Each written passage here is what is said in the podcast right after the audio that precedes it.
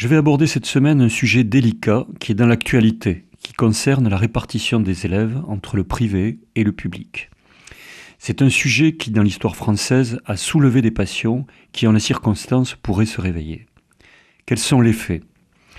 Alexandre Lechenet, journaliste, constate qu'un chiffre qui permet de classer les établissements et de prendre des décisions sur les affectations des élèves n'est pas rendu public par le ministère. Il décide d'attaquer au tribunal administratif cette rétention de l'information, tribunal qui, dans ses conclusions, fait obligation de la divulguer. Ce chiffre, c'est l'IPS, l'indicateur de position sociale. L'IPS croise des données sur les catégories socioprofessionnelles des parents, leurs diplômes, les conditions de vie et par conséquent établit une mesure du profil de chaque établissement qui distingue milieux favorisés et défavorisés. Parmi les 10% de collèges à l'IPS le plus faible, on ne compte que 23 établissements privés sous contrat, soit 3,3% de ces 696 collèges. A l'inverse, parmi les 10% de collèges à l'IPS le plus élevé, on dénombre 424 établissements privés sur ces 696 collèges, soit 60,9% d'entre eux.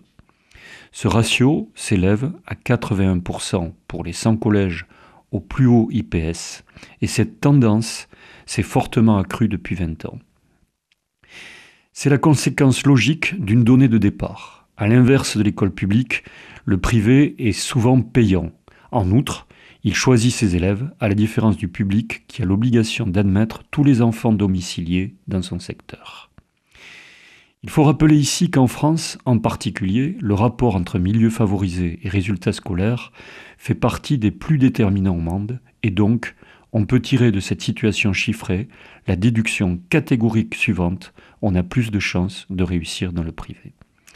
À ces chiffres, qui sont une photographie indiscutable d'un système à deux vitesses, il faut rajouter que les pouvoirs publics financent à 73% les établissements sous contrat.